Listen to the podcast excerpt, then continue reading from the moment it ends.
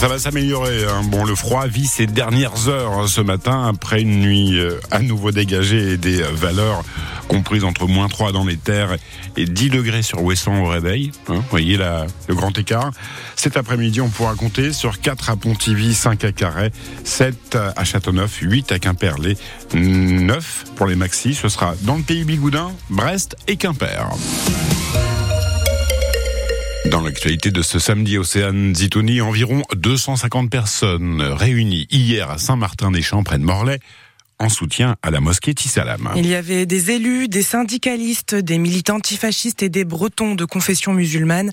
Ce rassemblement intervient six jours après la tentative d'incendie du lieu de culte par un homme cagoulé, alors que des fidèles priaient à l'intérieur de la mosquée.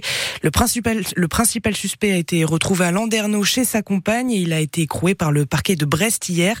Cet homme de 30 ans a préféré garder le silence lors de sa garde à vue. Il encourt 15 ans de prison et 150 000 euros d'amende. Myriam Postic, la présidente de l'association Tissalamon Roulé, faisait partie des manifestants. Elle n'arrive pas à imaginer ce qui a pu se passer dans la tête du jeune homme. On comprend pas, on comprend pas il a choisi cette mosquée. On, se pose la question, qu'est-ce qui s'est passé? On est prêt à, parler avec cette personne. On ne veut pas répondre à la haine par la haine. Donc on veut comprendre. Et peut-être que cette personne, comme je le pense, elle est téléguidée. Elle entend les, tout ce qu'on entend sur certains plateaux télé où la parole est décomplexée, on peut dire tout ce qu'on veut sans être puni. Moi, j'aimerais bien que tous ceux, les faiseurs de haine, se rendent compte que toute parole négative qui sort de leur bouche, elle peut directement tuer quelqu'un. Elle peut toucher des innocents, elle peut toucher à des biens privés. Et ça, c'est juste incroyable. On déshumanise l'autre.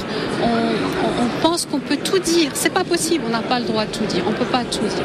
Le message de la présidente de l'association Tissala Montroulès, Myriam Postic. Le verdict est tombé pour les trois policiers responsables de l'interpellation violente en 2017 de Théo Louaka, un jeune homme noir devenu aujourd'hui un symbole des violences policières. Les euh, policiers écopent d'une peine allant de 3 à 12 mois de prison avec sursis.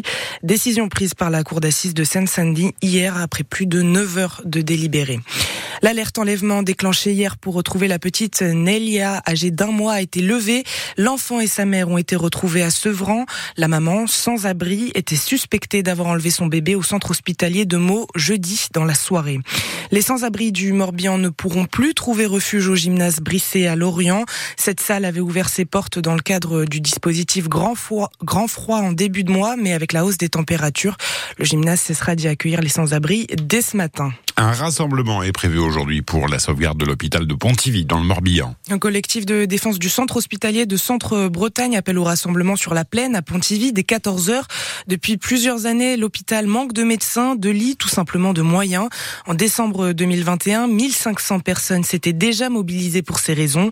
Muriel Levrault, députée des Insoumis dans les Côtes d'Armor, sera présente et appelle à rejoindre la mobilisation. Celle des agriculteurs, en tout cas, semble porter ses fruits. Depuis le début de semaine, ils manifestent partout en France et crient leur détresse. Ce cri a été entendu jusqu'à l'Elysée puisqu'Emmanuel Macron a demandé au préfet d'aller à leur rencontre cet après-midi. Depuis le jeudi, depuis jeudi, le mouvement prend de l'ampleur en France, notamment dans le sud-ouest. L'autoroute A64 est bloquée sur les deux voies au niveau de Carbone, près de Toulouse. Les agriculteurs veulent se faire entendre pour dénoncer leur niveau de vie en chute libre. C'est le cas de Jérôme Bail, éleveur de la région toulousaine. Les chiffres parlent d'eux-mêmes. Hein. C'est les chiffres que je prends et que j'évoque qui sont tristes mais c'est deux suicides d'agriculteurs par jour. Rien que ça, ça résume la situation agricole. Personnellement, euh, je suis très déterminé. Euh, hier, j'ai quand même euh, dit à, la gendarmerie qui voulait m'empêcher de rentrer sur l'autoroute que seule une balle dans la tête m'empêcherait de rentrer en tracteur sur l'autoroute. Au bout d'un moment, on n'a plus rien à perdre. On n'a plus rien à perdre. vous savez, là, on est en train de, on pendre sur le pont de l'autoroute des, des, combinaisons de paille qui ressemblent à des mannequins pendus par une corde. Euh, pour vous dire, on a attaqué le blocage hier à 14 heures. On en a déjà pendu trois parce qu'on a décidé qu'on en pendait un toutes les 12 heures, qui correspondait à un agriculteur qui s'est suicidé en France. Jérôme, rien à perdre, monsieur. Jérôme Bail, éleveur de la région toulousaine. Une délégation d'agriculteurs qui bloquent la 64 doivent rencontrer le préfet de Haute-Garonne ce samedi après-midi. La société portuaire de Brest-Bretagne va changer de nom. Elle s'appellera tout simplement Brest Port. Ce changement de nom va de pair avec une toute nouvelle stratégie économique. La région Bretagne et les autres actionnaires publics ont, adopté un plan d'entreprise à long terme avec 900 millions d'euros d'investissement sur 40 ans pour y développer l'activité économique du port. Le port de Brest qui était d'ailleurs le point de départ de l'Arkea Ultimate Challenge il y a presque deux semaines. Depuis plusieurs rebondissements en mer, le dernier en date c'est le gros coup dur pour le skipper breton euh, Tom Laperche dans la course de voile autour du monde en solitaire. La coque de son bateau SVR Lazartique a été endommagée par un objet flottant. Le Benjamin de la course qui était en tête est désormais troisième derrière Thomas Coville et en tête Charles Caudrelier.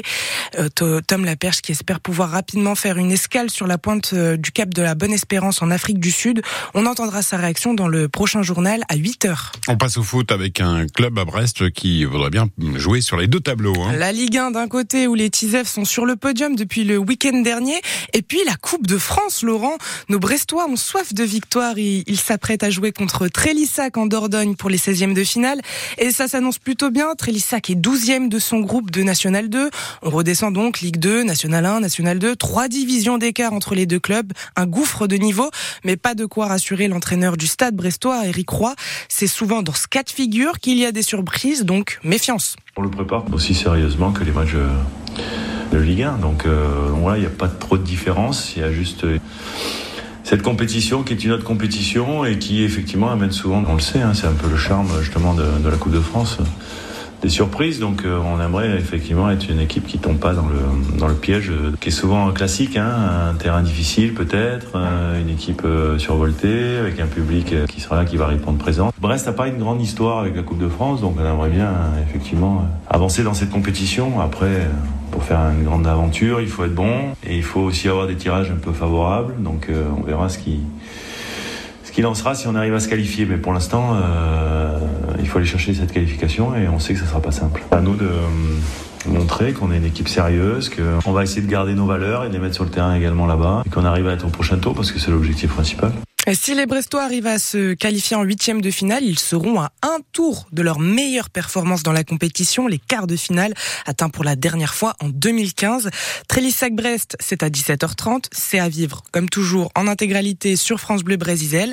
L'autre club breton encore en lice, le Stade Rennais, recevra l'Olympique de Marseille demain soir.